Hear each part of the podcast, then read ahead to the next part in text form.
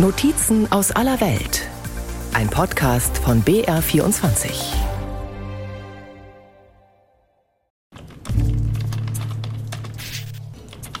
Vor kurzem noch saß Zhao Yanqi oft bis 2 Uhr nachts im Büro. Sie ist eine der Top-Angestellten eines renommierten internationalen Headhunter-Unternehmens in Shanghai. Als 29-Jährige verdient sie vergleichsweise viel Geld. Sechs Tage die Woche, zwölf Stunden oder mehr zu arbeiten, ist hier wie in vielen Unternehmen in China ungeschriebenes Gesetz. Doch wofür? Plötzlich fällt ihr auf, sie arbeitet ohne jemals gelebt zu haben. Ich sollte das Gefühl haben, etwas erreicht zu haben, aber es scheint, dass ich nichts erreicht habe. Was ist der Sinn und der Wert der ganzen Arbeit, außer dass ich Geld verdiene? Was sie vermisst, ist Zeit. Sie ist damit kein Einzelfall. Tangping, übersetzt Flachliegen, nennt sich dieses Phänomen in China. Die jungen Menschen brechen aus, tun entweder erstmal nichts oder sprühen vor Neugierde nach dem Leben, was sie noch nicht kannten. Ganz der Großstadt entflohen sind Jessica und Josie. Sie wollten das schnelle Leben der Stadt hinter sich lassen und sind jetzt dort, wo sie sich am glücklichsten fühlen und vor allem Zeit fürs Leben haben. Am Meer, unter den Surfern im Süden Chinas. Wenn wir im Meer sind, ist es, als ob wir alles vergessen könnten. Wie beim Tauchen. Wenn wir unter Wasser sind, gibt es nur das Atmen, keine anderen Geräusche. Nicht einmal eine Spur von ablenkenden Gedanken in unserem Kopf.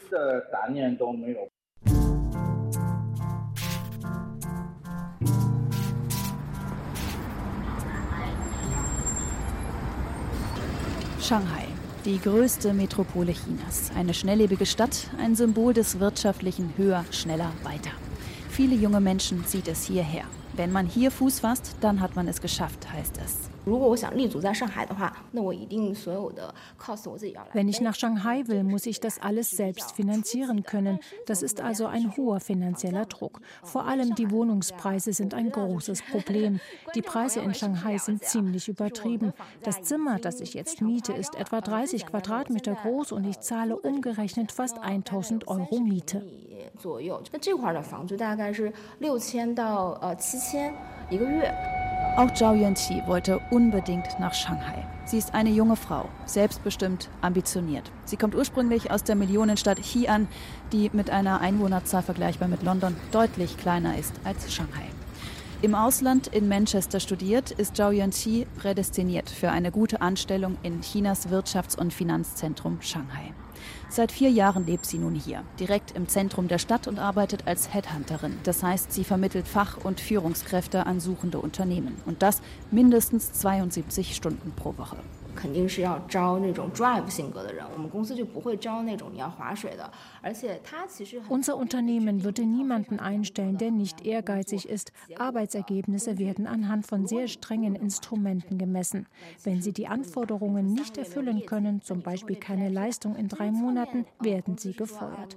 Das Unternehmen sagt zwar, dass sie keine Überstunden machen müssen, aber in Wirklichkeit ist es ergebnisorientiert und sie müssen selbst wissen, worauf es ankommt. Doch einige wollen oder können da nicht mithalten, meint Zhao Yuanqi. Viele junge Menschen seien gerade am Anfang sehr motiviert. Der Wettbewerb gerade in Shanghai sei sehr hoch. Doch das führt dazu, dass viele bis in die Abendstunden noch in den Büros sitzen. Zhao Yuanqi stand kurz vor ihrer nächsten Beförderung. Trotzdem hat sie sich entschieden, die Reißleine zu ziehen.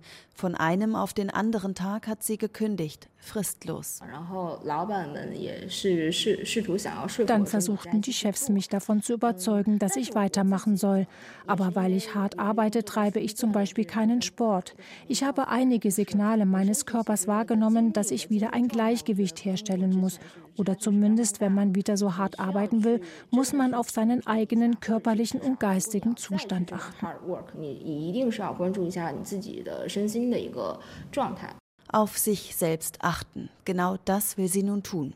Statt eines Business-Outfits, um Kunden zu treffen, trägt sie eine locker, lässige Jogginghose und eine Basecap. Sie will einfach mal entspannen. Flach liegen. Auf Chinesisch Tangping 大大吃大喝倒没有，就可以追剧了，就是可以不用真的去非常的焦虑了。其实 Jetzt kann ich so viel essen, wie ich will, kann Fernsehsendungen sehen und muss nicht mehr so ängstlich sein.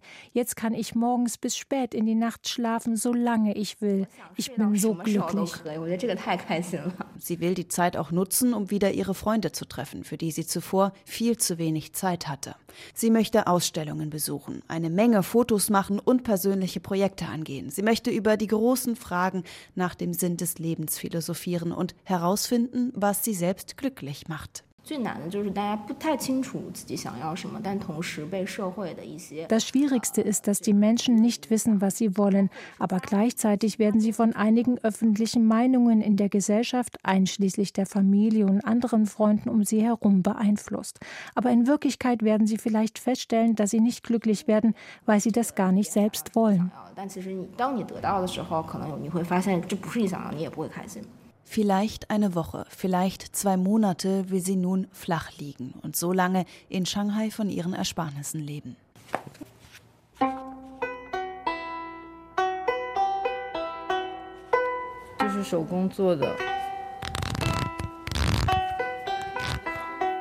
Ein kleines Kunstatelier in Shanghai. Hier verbringt Xu Xiaoyi gerne ihre Zeit.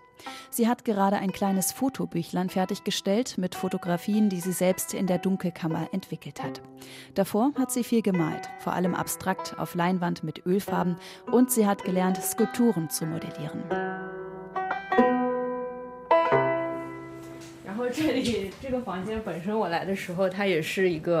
In dem Atelier stehen auf Tischen und Regalen viele Skulpturen rum, die Kunstschüler wie sie in Kursen angefertigt haben. Auf dem Holzboden stehen mehrere Staffeleien. Und ein Teil des Ateliers hat sich während der Corona-Pandemie zu einer kleinen Floristenecke mit bunten Blumen entwickelt. Seit zwei Jahren geht Xu Xiaoyi ihrer Muse nach. Sie ist neugierig, sucht das, was sie erfüllt. Ihr eigentlicher Beruf hatte das verfehlt. Von der Werbebranche hatte sie die Nase voll.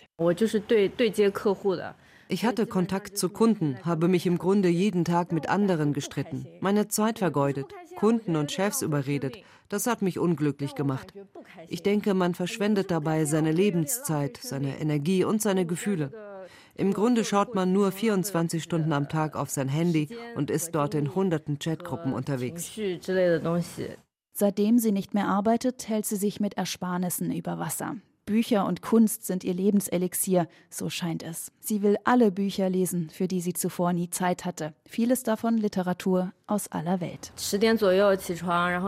Ich stehe morgens gegen 10 Uhr auf, gehe dann mit dem Hund spazieren, frühstücke und dann fange ich an, ein Buch zu lesen.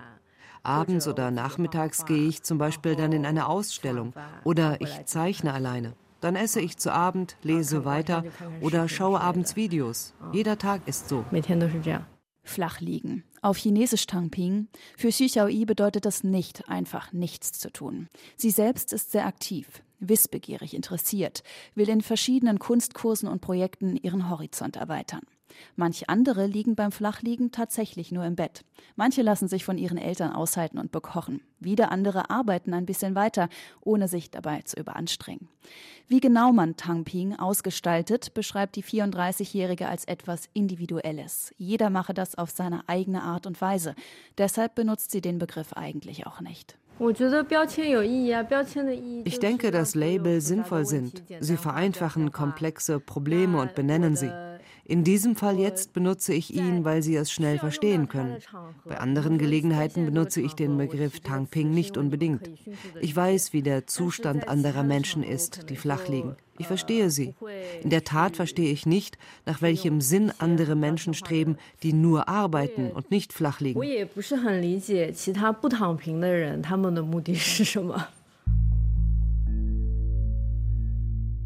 Das Phänomen begann im Frühjahr 2021 im chinesischen Internet mit einem Blog-Eintrag über Flachliegen als Gerechtigkeit. Ein ehemaliger Fabrikmitarbeiter beschrieb darin, wie er sein Leben geändert hat. Er hat seinen Job gekündigt, ist mehr als 2000 Kilometer mit dem Fahrrad durch China gefahren und hat von seinen Ersparnissen und kleineren Jobs gelebt. Im Netz feierten einige junge Erwachsene seinen Lebensentwurf als ein Manifest gegen die vom Konsum getriebene Gesellschaft und das Höher, Schneller, Weiter der chinesischen Wirtschaft. Für immer mehr Chinesinnen und Chinesen bedeutet mehr materieller Wohlstand nicht automatisch mehr Lebensqualität. Der chinesische Sozialanthropologe Biao Xiang, der am Max-Planck-Institut in Halle an der Saale lehrt, erklärt das so. Es bedeutet im Grunde, dass man sich immer mehr anstrengt, endlos. Und es ist ein wirklich ermüdender Prozess, aber ohne wirklichen Sinn. Oft entsteht eine Situation, in der man gezwungen und unter Druck gesetzt wird, an einem Wettbewerb teilzunehmen, ohne dass ein Ende in Sicht ist.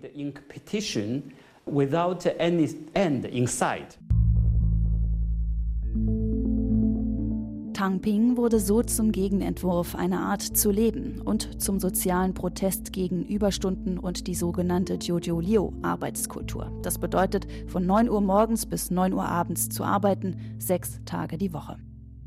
Tang Ping hat aber auch mit der Ein-Kind-Politik in China zu tun. Seit 1979 sind in China hauptsächlich Einzelkinder zur Welt gekommen. Die Folge, die chinesische Bevölkerung altert sehr stark. Es gehen mehr Menschen in Rente, als dass junge Arbeitskräfte nachkommen. Diese müssen entsprechend länger arbeiten und Überstunden machen, um die gleiche Leistung oder gar mehr Wirtschaftsleistung zu erbringen. Fu Xian hat sich als Professor für Geburtshilfe und Gynäkologie an der Universität Wisconsin-Madison in den USA viel mit der chinesischen Demografie beschäftigt. Die Ein-Kind-Politik hat zu einer Polarisierung geführt.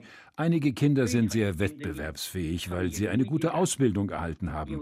Sie haben aber auch ein Gefühl der Krise, weil sie alle Hoffnungen ihrer Eltern tragen und ihre Eltern in Zukunft allein unterstützen müssen. Andere Kinder sind von ihren Eltern abhängig, liegen flach und ruhen sich zu Lasten der Älteren aus. Die einen glauben also noch daran, dass es mit harter Arbeit morgen ein besseres Leben geben wird, wie es in China jahrzehntelang der Fall war. Die anderen der Generation Y, die heute etwa zwischen Mitte 20 und 40 Jahre alt sind, resignieren kündigen den Gesellschaftsvertrag. Ein Leben lang waren die jungen Menschen als Einzelkinder besonderem Druck der Gesellschaft ausgesetzt, allen voran dem Druck der eigenen Eltern. Das eigene Kind, das einzige, muss das Beste sein. Im Kindergarten, in der Schule, in der Karriere. Dafür investieren die Eltern bis heute viel Geld in die Förderung und Nachhilfe ihrer Kinder.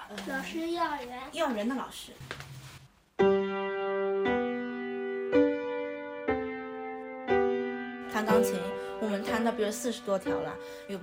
mein Kind kann jetzt zum Beispiel 40 Lieder auf dem Klavier spielen, aber dann sagt eine andere Mutter, dass ihr Sohn schon 60 Lieder spielen kann. Das löst sehr viel Druck in mir aus, weil andere Kinder mehr erreichen.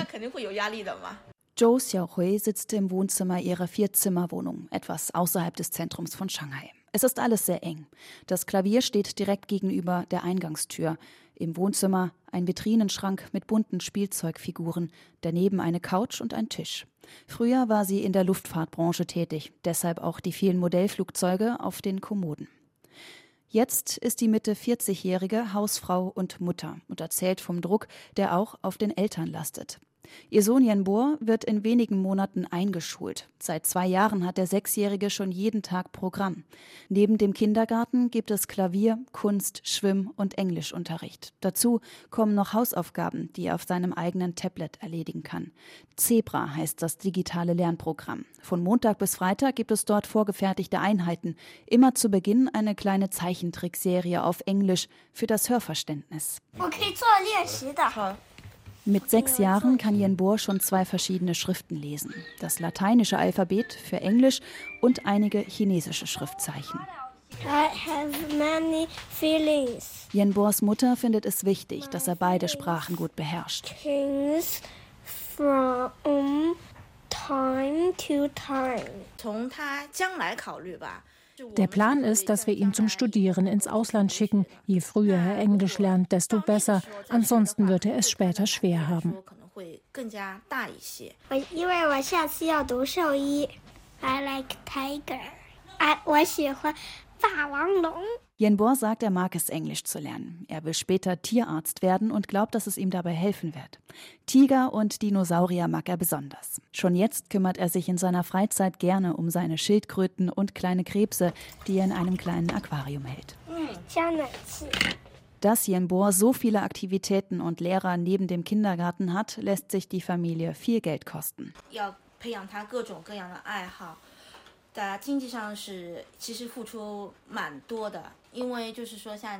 Wir geben eine Menge Geld für seine Kurse aus. Ein Malkurs kostet 300 Renminbi pro Stunde. Zwei Schwimmkurse pro Woche kosten mehr als 400 Renminbi. Zwei Englischstunden pro Woche kosten mehr als 500 Renminbi. Der Zeitdruck kommt noch obendrauf. Wir müssen ihn zu diesen Kursen begleiten. Er ist zu jung, um allein zu gehen. Mein Mann und ich wechseln uns ab, um mit ihm zu gehen. 就是现在就我和我老公轮流嘛，因为他现在不可能让他自己去，都是我们自己去的。Umgerechnet fast 1000 Euro im Monat sind das für die Förderung eines Kindes. Diesen Aufwand hat die Familie doppelt, denn sie hat zwei Söhne. Damit ist der Großteil des Gehalts, welches ein Elternteil im Durchschnitt in China verdient, schon weg. 现在中国这个环境就是不允许你，就是说。 das soziale Umfeld in China erlaubt es uns nicht, die Ausbildung von Kindern an die zweite Stelle zu setzen. Erstens sind es die Lehrer, die werden auf sie zukommen. Und das nicht nur ein oder zweimal. Sie werden nicht aufhören, die Eltern unter Druck zu setzen und ihnen sogar vorwerfen, unverantwortlich zu sein, wenn sie sich nicht fügen. Unter diesem Druck müssen wir den Kindern beibringen, wie wichtig ein Studium ist, weil sie sonst keine guten Jobs finden. Mir persönlich würde es reichen, wenn mein Kind nur eine Sache hat, die es gern hat und gut kann. Aber in der heutigen Gesellschaft ist das offensichtlich nicht genug.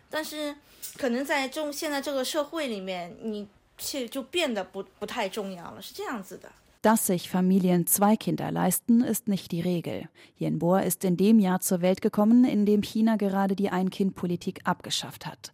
Mittlerweile sind sogar drei Kinder möglich. Damit wollte die chinesische Staats- und Parteiführung die Geburtenrate steigern in einem Land, das immer älter wird. Doch viele können und wollen sich kein zweites Kind leisten. Viele Kinder bleiben Einzelkinder. Die Probleme der Ein-Kind-Politik lasten daher weiter auf der Gesellschaft, wie zum Beispiel der Leistungsdruck. Einmal im Monat Billard spielen und Spaß mit Freunden haben. Das ist das höchste der Gefühle für Mei Qihong. Da steckt so viel Mathematik drin. Und selbst dabei denkt der 17-Jährige gerne an Mathematik. In welchem Winkel muss er die Kugel treffen? Das gefällt ihm.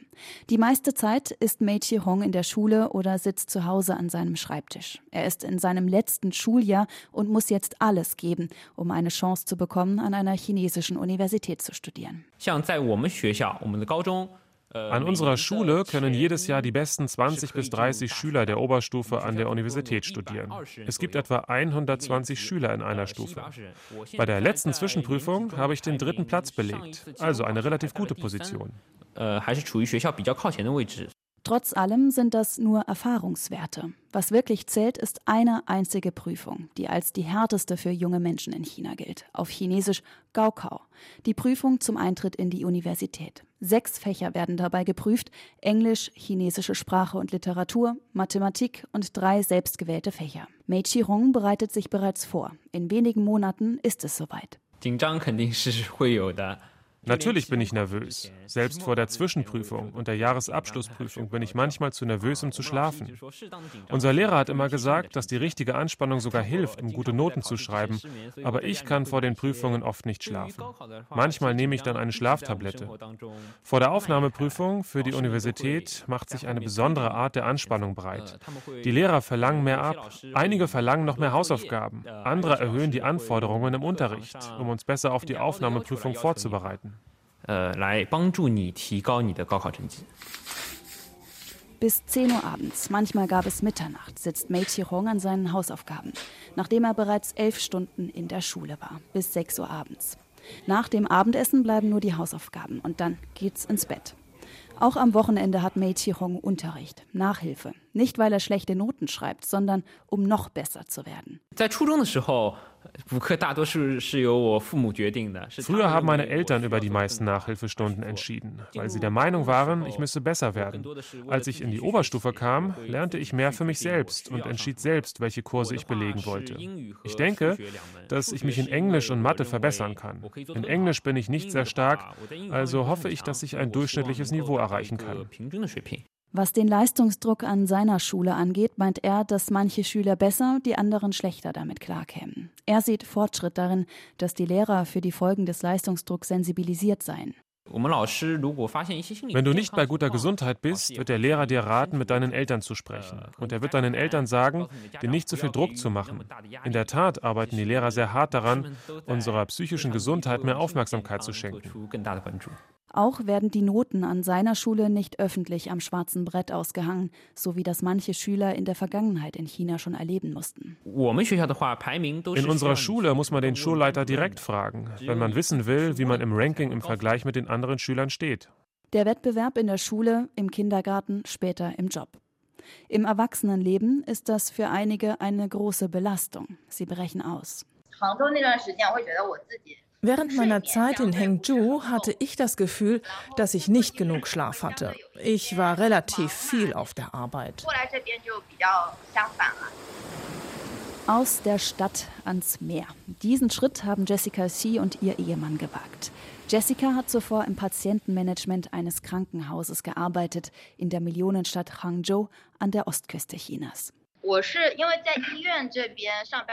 Im Krankenhaus kam ich mit kranken und auch einigen reichen Menschen in Kontakt. Obwohl sie mehr Geld hatten, ging es ihnen gesundheitlich nicht besonders gut.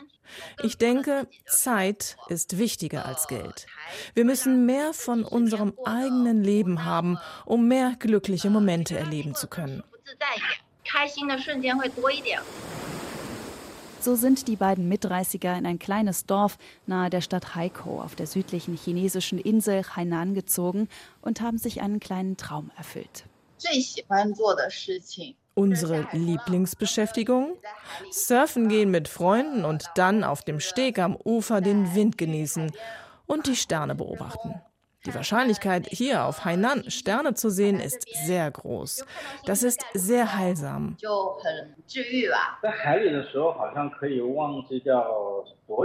Wenn wir im Meer sind, ist es, als ob wir alles vergessen könnten. Wie beim Tauchen. Wenn wir unter Wasser sind, gibt es nur das Atmen, keine anderen Geräusche, nicht einmal eine Spur von ablenkenden Gedanken in unserem Kopf. Wir werden nicht darüber nachdenken, was wir heute Abend essen. Wir werden nicht über unser eigenes Leben nachdenken oder über die Dinge, die uns stören. Wir sind rein mit uns selbst. Um ihre Existenz zu sichern, haben die beiden ein kleines Café eröffnet. Sie kennen auch andere, die Ähnliches gemacht haben. Viele kommen zum Surfen hierher. Aber die wenigsten lassen wirklich ihre Arbeit in der Großstadt ganz hinter sich.